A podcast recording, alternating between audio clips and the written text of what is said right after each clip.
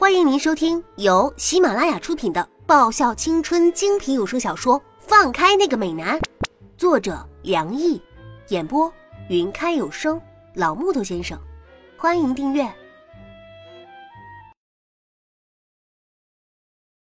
第九十四集。叶子丫头，沈良毅的声音甚是温柔，但却带着一份忍耐，告诉我他已经磨了很久了。好吗？早死早超生。我深吸一口气，死就死吧。不知道部长会不会像李英副部长一样使用铁拳教育啊？不过，我还宁可部长使用铁拳教育，也不要丧失五感，饱尝痛苦到恐慌的地步。如果要使用铁拳教育的话，可不可以不要打脸呢？拜托。我全身上下也就只有这张脸稍微有看头一点了。我垂下头，跟在部长身后，走几步之后，又回过头看赵岩一眼。学长，我要是很晚都没有回来的话，大概是被部长给活埋了。当然，你也不用自责，这绝对不是你营救不利的错，也不是你见死不救的过。梁毅。大概是被我孔雀东南飞，五里一徘徊的凄楚眼神打动了，赵岩低唤一声：“有什么是不能在这儿说的吗？”赵岩，我保证，这丫头会毫发无伤的回来的。沈良义淡淡的笑了笑，然后伸手习惯性揉上我的头，那不是更惨？嗯。我双腿开始有些发抖，看来部长是打算从精神层面把我摧残到连骨头都不剩了。哼，要知道我们部长沈良义最擅长的就是从精神上虐待人了。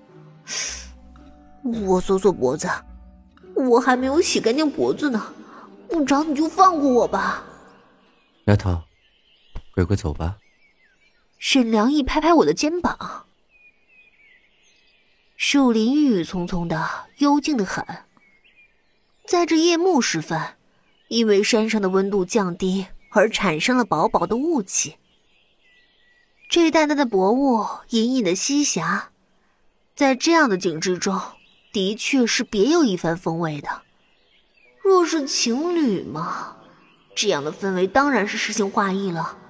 可问题就出现在，我和部长不是啊。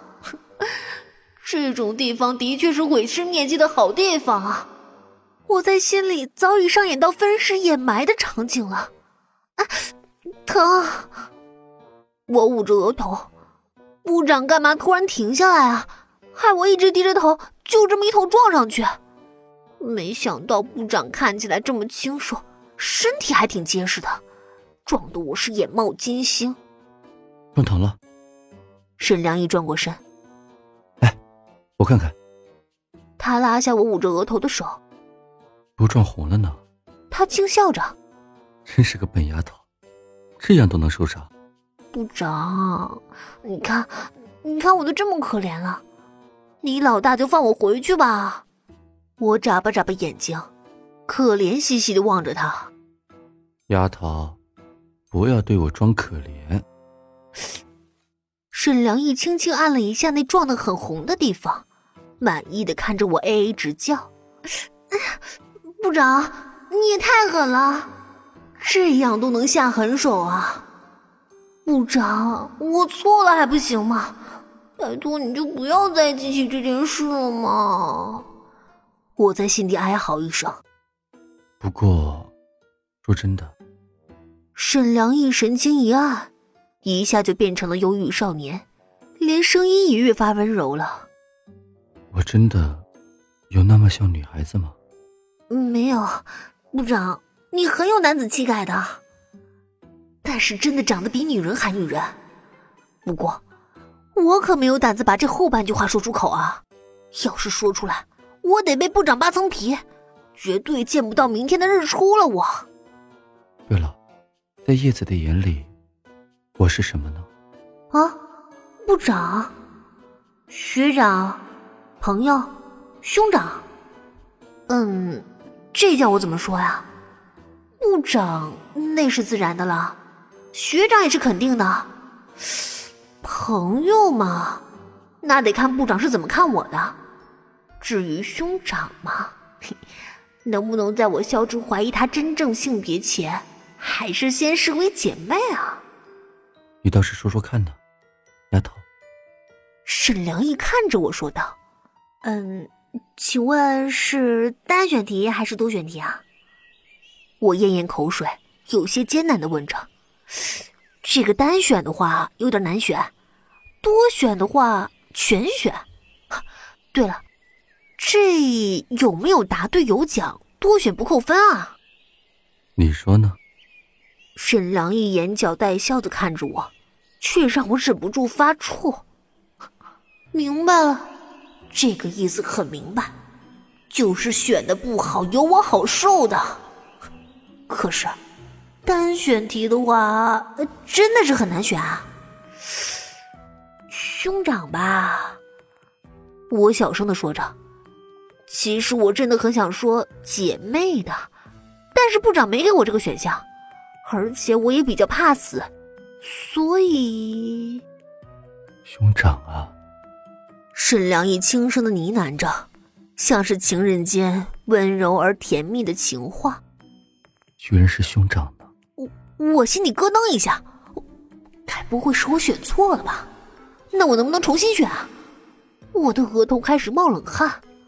嗯，我能重新选吗？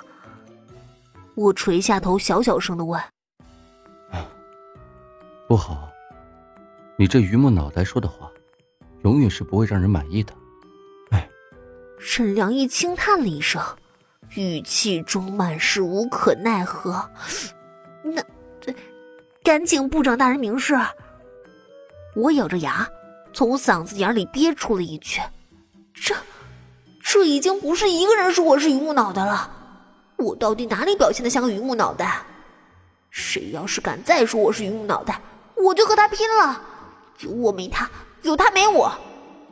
那，你过来一点。”沈良义的表情温柔了起来，声音慵懒，缠绵入骨。部长，他这是在发春吗？这声音可真是销魂呐！我一言上前一步，再过来一点。他的笑容越发明媚动人了。啊，部长，你现在不是在发春，而是在发骚了。我接着往前踏了一步，呃，部长，我我不能再往前了，再往前我就碰到你的鞋尖了。我和沈良义本身距离就不大，再加上我这踏出的两步，整个人都已经离他很近很近了，我都可以清楚闻到他身上那个淡淡的金牙似兰花般的馨香了。不知道他要说什么。搞得这么神秘，不会是要和我咬耳朵吧？本集已播讲完毕，记得顺便订阅、评论、点赞、五星好评哦！